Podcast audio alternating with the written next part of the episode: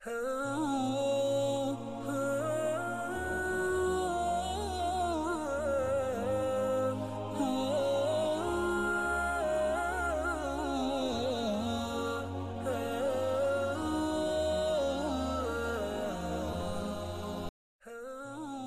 بالله من الشيطان الرجيم بسم الله الرحمن الرحيم alaikum wa rahmatullah wa barakatuhu.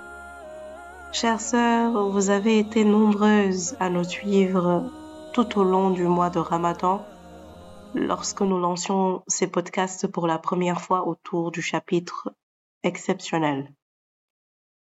Je suis donc très heureuse de vous retrouver pour ce dernier épisode, ou ce premier épisode plutôt, de ce nouveau chapitre qui se nomme émotionnel et qui coïncide avec les dix premiers jours du mois de Zulhijjah.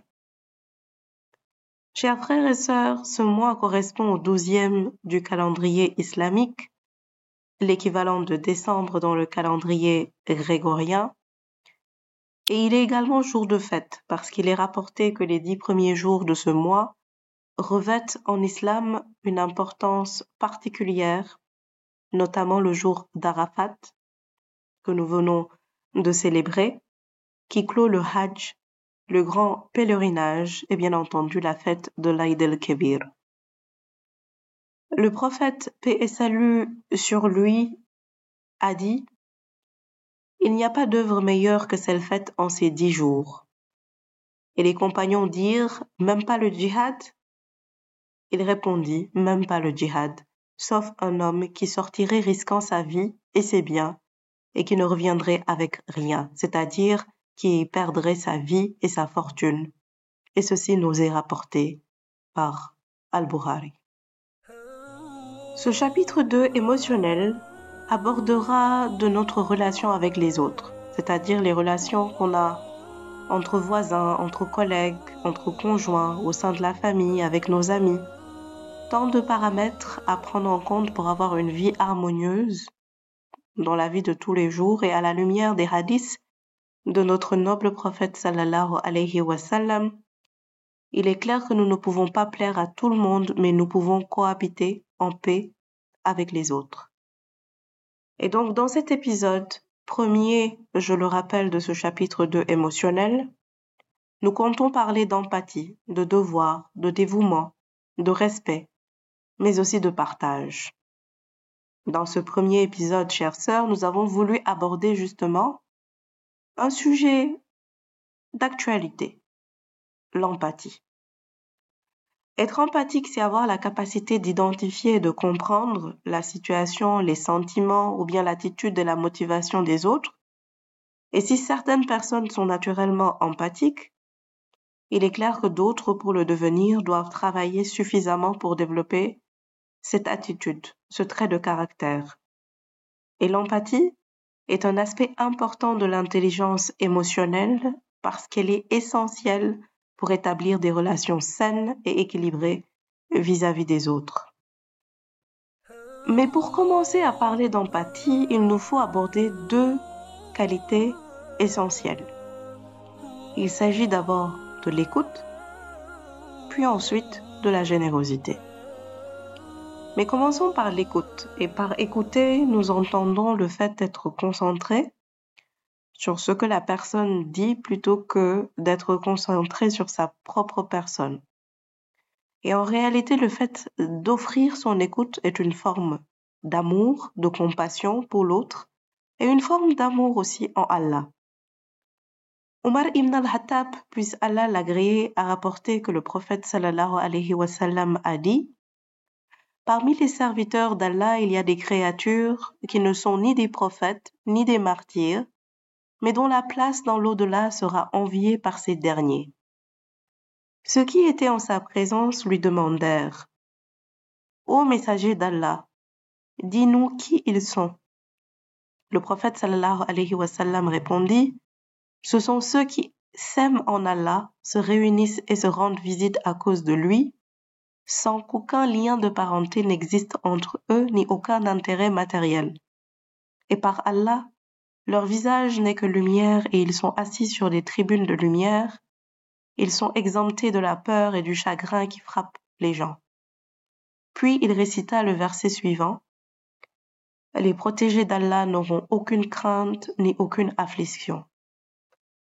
Euh, ceci nous est rapporté par Abu Daoud et ce verset se trouve dans la sourate 10, Yunus, verset 62.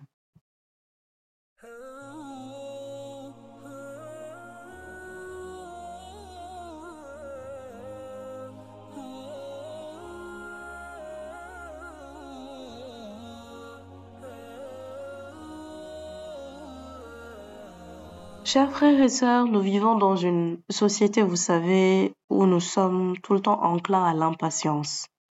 Nous sommes peut-être parfois intolérants, parfois indifférents, et même parfois insensibles. Alors prenons le temps de faire en sorte que nous trouvions au moins une occasion, une seule par jour, d'accomplir un acte prévenant envers un tiers, quelqu'un que nous connaissons ou que nous ne connaissons pas un acte qui soulage d'une difficulté. Et cela peut être un acte vraiment simple, comme un acte très important. Ce qui est important, je pense, c'est l'intention. Assurons-nous que notre geste de bienfaisance est sincère et qu'il provient du cœur et qu'il est fait dans le but de satisfaire Allah. Bien sûr, c'est un exercice difficile. Il est dit dans le noble Coran d'ailleurs, et qui te dira ce qu'est la voie difficile? C'est délier un joug, affranchir un esclave ou nourrir en un jour de famine un orphelin, proche, parent ou un pauvre dans le dénouement, et c'est être en outre de ceux qui croient et s'enjoignent mutuellement l'endurance et s'enjoignent mutuellement la miséricorde. Sourate 90, versets 12 euh, à 17.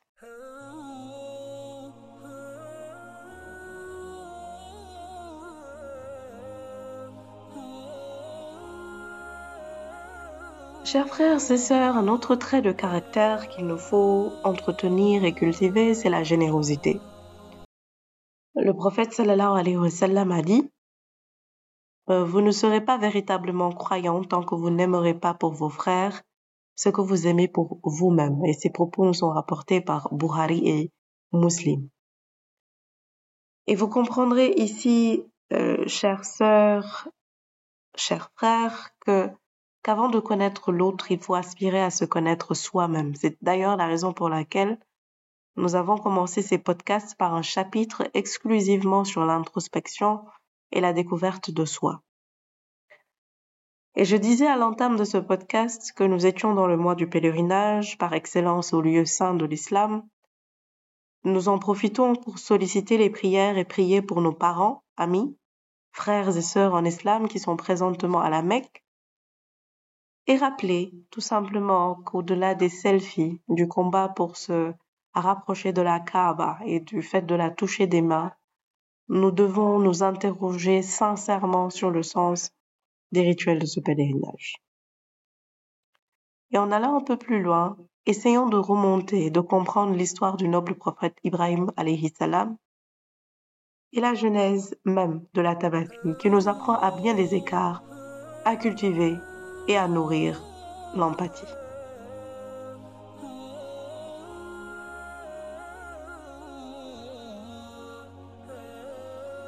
Et un exemple, chère sœur, euh, qui peut nous être présenté est Sarata, épouse du prophète Ibrahim alayhi salam.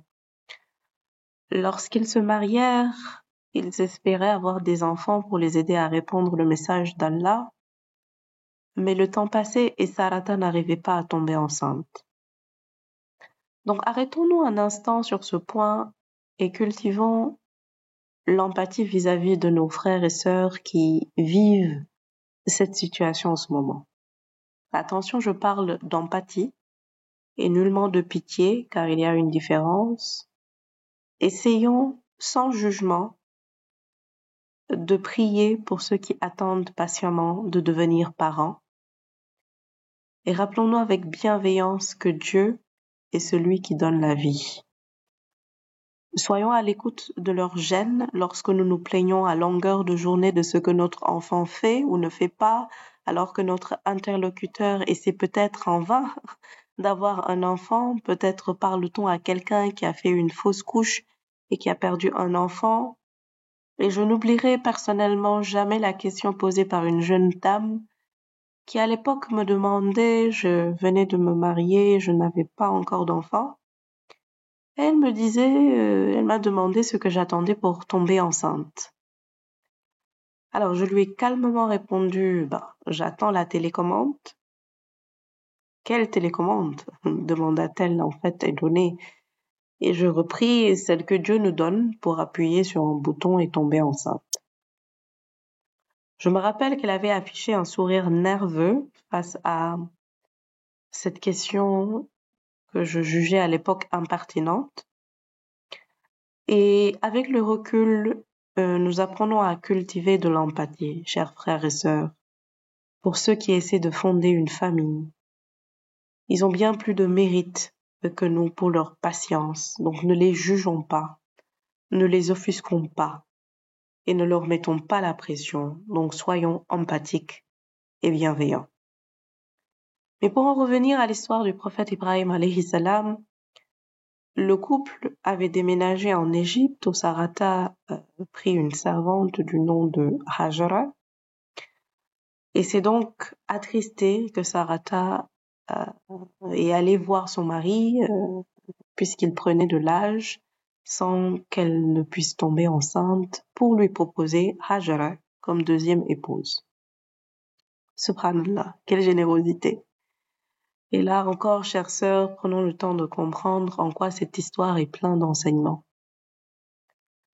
L'enseignement que les jeunes femmes qui travaillent dans nos maisons doivent être considérées, et nous sommes à cette période de l'année où nous comprenons ô combien une nounou, une dame aidant dans les travaux ménagers peut nous faciliter sommes toute la vie et prenons le temps de les considérer comme nous-mêmes. Mais l'autre chose à retenir de cette histoire, je pense que c'est notre relation avec la polygamie, chère sœur. Voilà une épouse qui, au-delà d'autoriser son époux à prendre une deuxième épouse, va jusqu'à choisir d'ailleurs pour lui. Et donc en réalité, toute l'histoire du sacrifice du mouton, l'essence même de cette fête de Tabaski, repose quelque part à la base sur le sur la générosité, sur la relation entre Hajara et Sarata, sur le sacrifice d'Ismaël, fils de Ibrahim alayhi et de sa seconde épouse Hajara. Et subhanallah, réalisons-nous que cela aurait pu nous arriver et que toute cette histoire-là est derrière l'immolation de ce mouton. Chère sœur, Allah demanda au prophète Ibrahim salam de préparer sa femme et euh, son bébé Ismaël à un long voyage traversant le désert d'Arabie, les dunes de sable, des kilomètres et des kilomètres à marcher, aucun signe d'habitation. Et Ibrahim a fait gravir à Hajar euh, et Ismaël une colline appelée Marwa, et il les laissa à l'abri d'un arbre et d'un sac de dattes et d'eau. Et dans la sourate Ibrahim, le noble Coran nous dit, je cite, Ô notre Seigneur, j'ai établi une partie de ma descendance dans une vallée sans agriculture, près de ta maison sacrée, la Kaaba. Ô notre Seigneur, afin qu'ils accomplissent la salate. Fais donc que se penchent vers eux les cœurs d'une partie des gens et nourris-les de fruits, peut-être seront-ils reconnaissants. Il s'agit de la sourate 14, verset 37.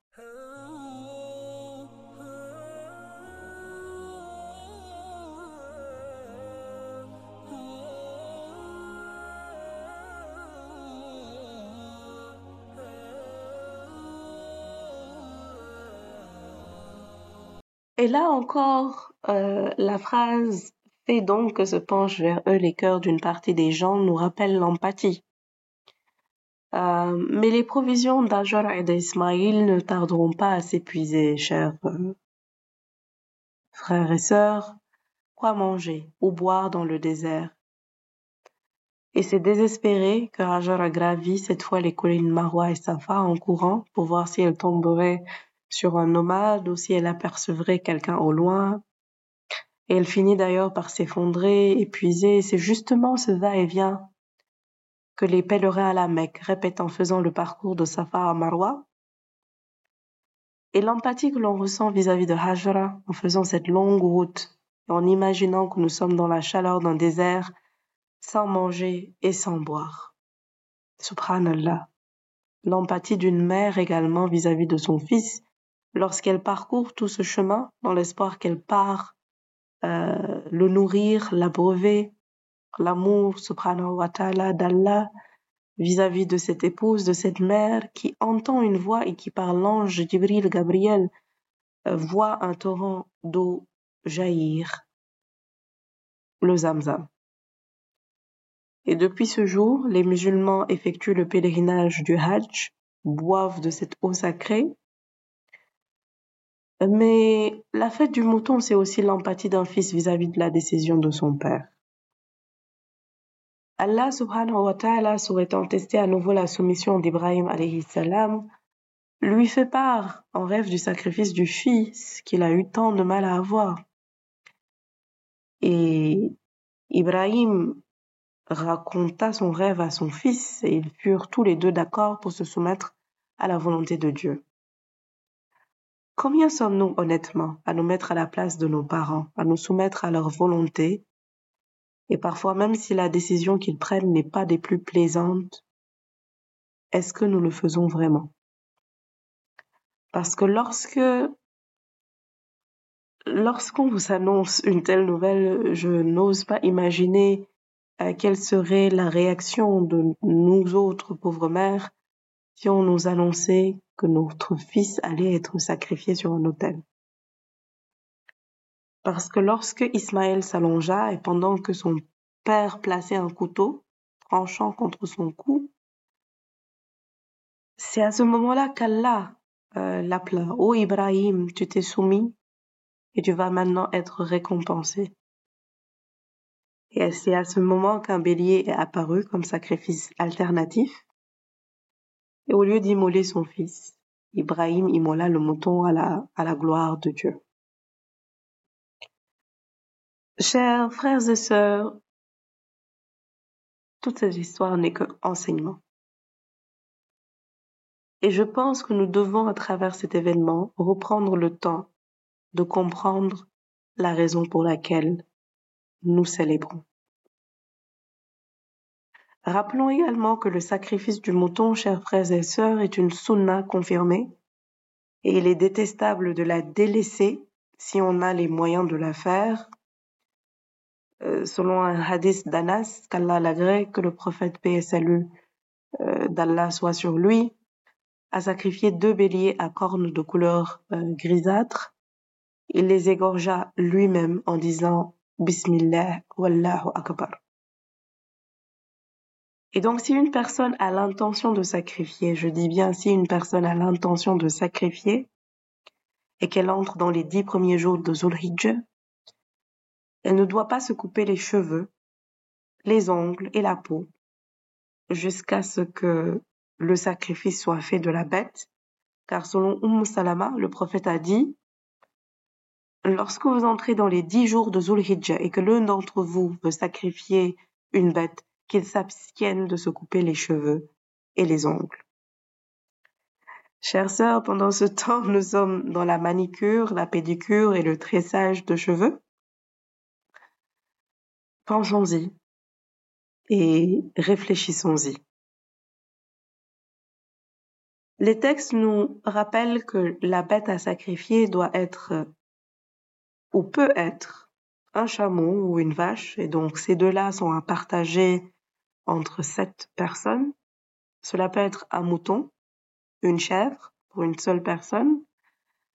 Et la condition pour que la bête soit bonne à sacrifier, c'est qu'elle doit être exemple de tout défaut apparent. Donc, selon la parole toujours du prophète euh, sallallahu alayhi wa sallam, quatre, quatre défauts font que le sacrifice n'est pas accepté. Euh, il n'est pas accepté si la bête est borgne de manière apparente, si la bête est visiblement malade, si la bête est boiteuse de manière évidente, et si la bête est maigre et que l'on ne peut pas la récupérer. Ceci nous est rapporté par At-Tirmidhi. Et donc, la bête doit avoir l'âge minimum obligatoire. Hein. Donc, on parle de 5 ans pour le chameau, de 2 ans pour une vache, 1 an pour une chèvre et 6 mois pour un mouton. Et certains pieux prédécesseurs euh, aimaient partager la viande en trois, c'est-à-dire un tiers pour eux-mêmes, un tiers en cadeau et un tiers en aumône pour les autres. Et rappelons un, point important, c'est qu'on ne donne pas au boucher de cette viande comme salaire pour son travail. À l'aube de l'Eid, euh, soyons empathiques, chers frères et sœurs, en guise de conclusion, soyons solidaires en ces temps difficiles vis-à-vis -vis de ceux qui n'ont pas les moyens de célébrer ces trois jours de fête. J'en profite donc pour vous dire Deweneti. Je vous demande pardon et vous pardonne. Qu'Allah subhanahu wa ta'ala accepte nos actes de dévotion. Et puisqu'il est recommandé de faire des efforts ces derniers jours dans les actes d'adoration comme la prière, le rappel d'Allah, les contacts avec la famille, les aumônes, le fait de recommander le bien et d'interdire le mal selon ses possibilités. N'oublions surtout pas de prononcer les formules de rappel, c'est-à-dire Allahu Akbar, le takbir, La ilaha illallah, le tahlil, الحمد لله. لتحميد